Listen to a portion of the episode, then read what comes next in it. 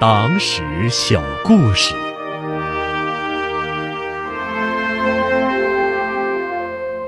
宁愿断肠，不断脊梁的陈树湘。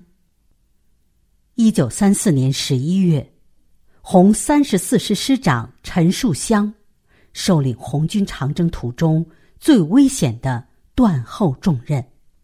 湘江战役打响后，陈树湘率领官兵死守阵地，与数十倍于己之敌鏖战四天四夜。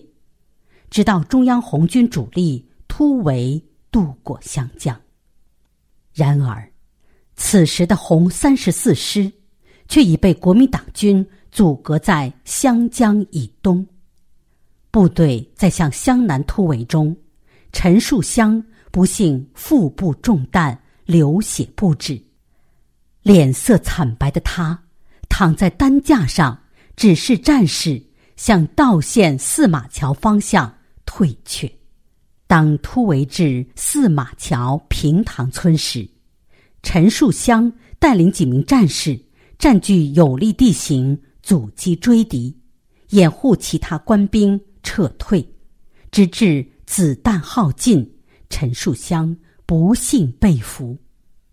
得意忘形的敌人抬着被俘的陈树湘，欣喜若狂的前往长沙请功。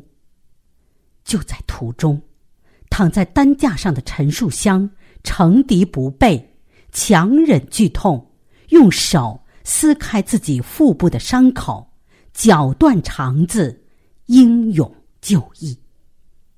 陈树湘牺牲后，他的头颅被敌人残忍的割下来，送到了长沙，挂在城门示众。